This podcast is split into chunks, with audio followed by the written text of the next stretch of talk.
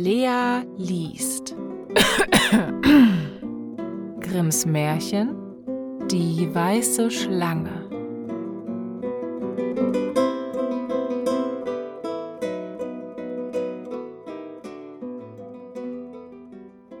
Es ist nun schon lange her, da lebte ein König, dessen Weisheit im ganzen Lande berühmt war. Nichts blieb ihm unbekannt, und es war, als ob ihm Nachricht von den verborgensten Dingen durch die Luft zugetragen würde. Er hatte aber eine seltsame Sitte. Jeden Mittag, wenn von der Tafel alles abgetragen und niemand mehr zugegen war, musste ein vertrauter Diener noch eine Schüssel bringen. Sie war aber zugedeckt, und der Diener wusste selbst nicht, was darin lag, und kein Mensch wüsste es, denn der König deckte sie nicht eher auf und aß nicht davon, bis er ganz alleine war. Das hatte schon lange Zeit angedauert, da überkam eines Tages den Diener, der die Schüssel wieder wegtrug, die Neugierde dass er nicht widerstehen konnte, sondern die Schüssel in seine Kammer brachte. Als er die Tür sorgfältig verschlossen hatte, hob er den Deckel auf, und da sah er, dass eine weiße Schlange darin lag. Bei ihrem Anblick konnte er die Lust nicht zurückhalten, sie zu kosten. Er schnitt ein Stückchen davon ab und steckte es in den Mund. Kaum aber hatte es seine Zunge berührt, so hörte er vor seinem Fenster ein seltsames Gewisper von feinen Stimmen.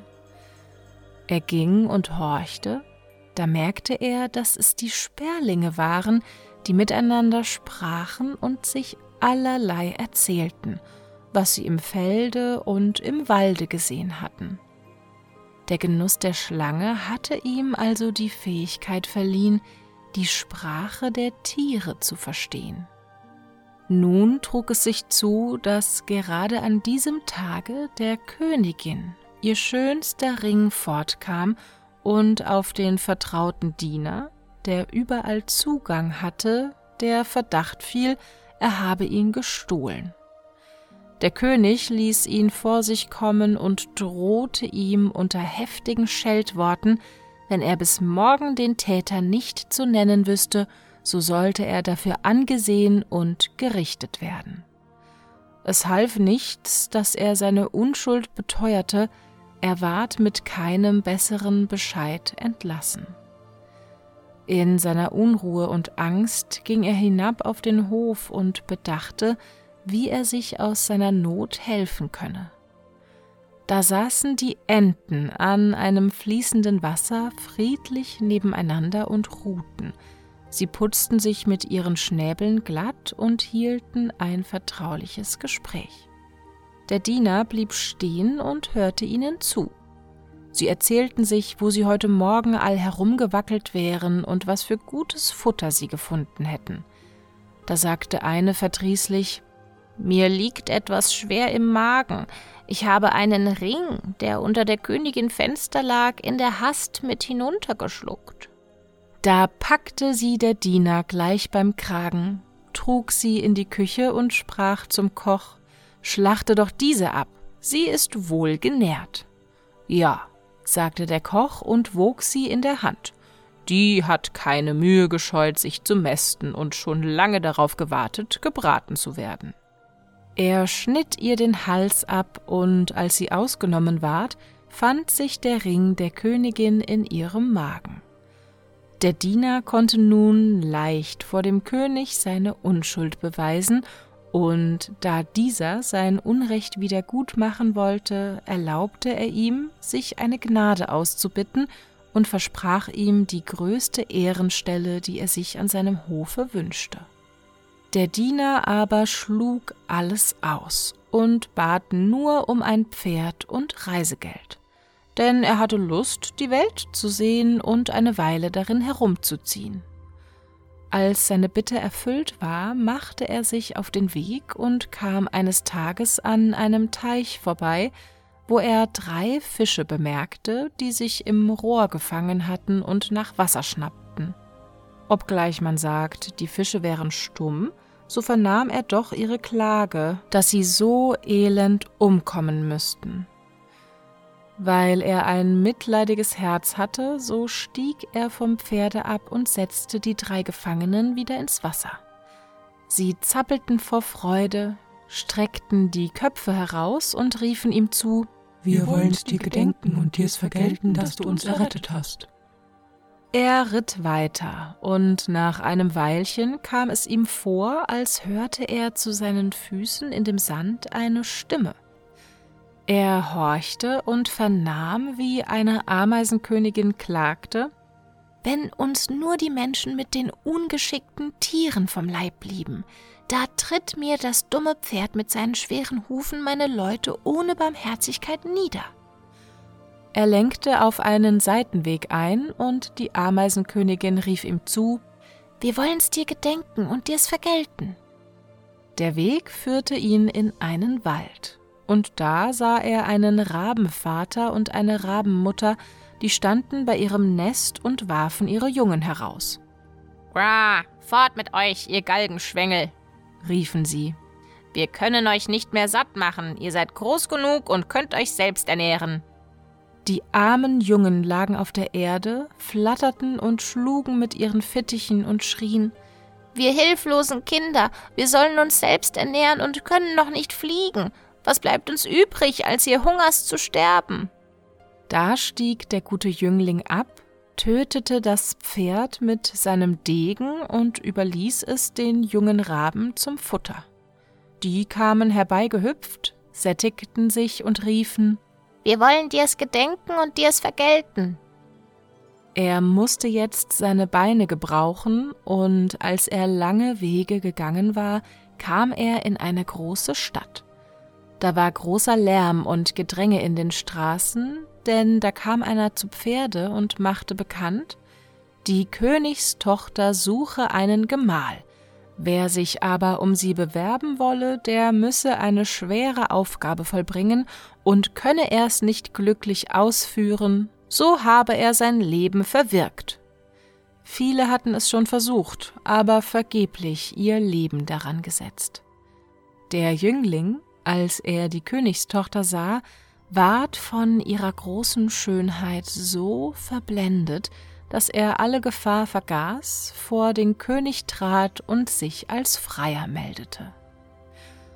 Alsbald ward er hinaus ans Meer geführt und vor seinen Augen ein goldener Ring hineingeworfen.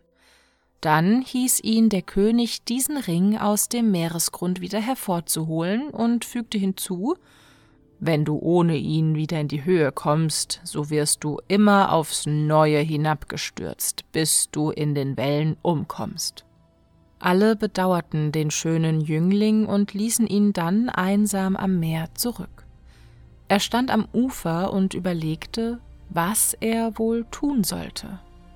Da sah er auf einmal drei Fische daherschwimmen und es waren keine andern als jene, welchen er das Leben gerettet hatte.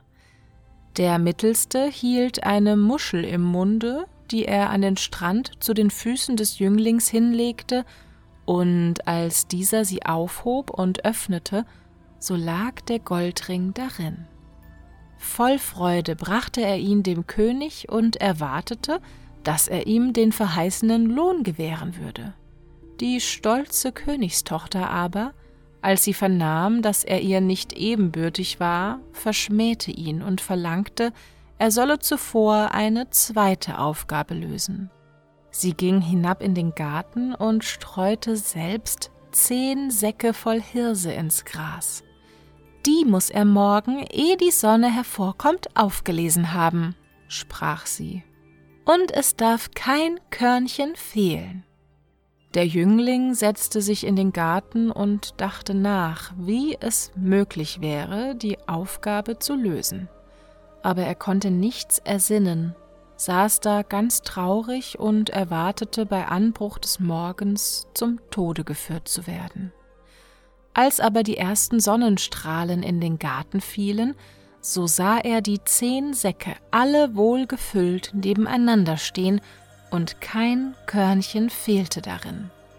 Die Ameisenkönigin war mit ihren tausend und tausend Ameisen in der Nacht angekommen, und die dankbaren Tiere hatten die Hirse mit großer Emsigkeit gelesen und in die Säcke gesammelt. Die Königstochter kam selbst in den Garten herab und sah mit Verwunderung, dass der Jüngling vollbracht hatte, was ihm aufgegeben war. Aber sie konnte ihr stolzes Herz noch nicht bezwingen und sprach Hat er auch die beiden Aufgaben gelöst, so soll er doch nicht eher mein Gemahl werden, bis er mir einen Apfel vom Baume des Lebens gebracht hat. Der Jüngling wusste nicht, wo der Baum des Lebens stand er machte sich auf und wollte immer zugehen, solange ihn seine Beine trügen, aber er hatte keine Hoffnung, ihn zu finden. Als er schon durch drei Königreiche gewandert war und abends in einen Wald kam, setzte er sich unter einen Baum und wollte schlafen. Da hörte er in den Ästen ein Geräusch, und ein goldener Apfel fiel in seine Hand. Zugleich flogen drei Raben zu ihm herab, setzten sich auf seine Knie und sagten Gra, wir sind die drei jungen Raben, die du vom Hungertod errettet hast. Als wir groß geworden waren und hörten, dass du den goldenen Apfel suchest, so sind wir über das Meer geflogen bis ans Ende der Welt, wo der Baum des Lebens steht, und haben dir den Apfel geholt. Voll Freude machte sich der Jüngling auf den Heimweg und brachte der schönen Königstochter den goldenen Apfel, der nun keine Ausrede mehr übrig blieb. Sie teilten den Apfel des Lebens und aßen ihn zusammen. Da ward ihr Herz mit Liebe zu ihm erfüllt, und sie erreichten in ungestörtem Glück ein hohes Alter.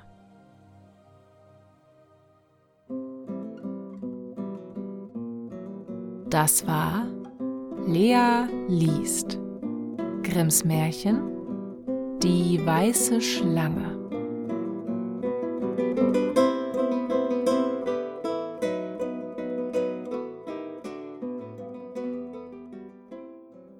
Hallo, hier ist Lea. Wenn euch das Märchen gefallen hat, schaut gerne bei mir auf Instagram vorbei. Dort findet ihr mich unter Lea liest vor. Und wenn euch das Märchen richtig gut gefallen hat oder ihr mich einfach so unterstützen wollt, könnt ihr mir unter buymeacoffee.com slash lealiest einen virtuellen Kaffee ausgeben. Alle Informationen und Links findet ihr auch in der Folgenbeschreibung auf Spotify. Danke und schlaft gut.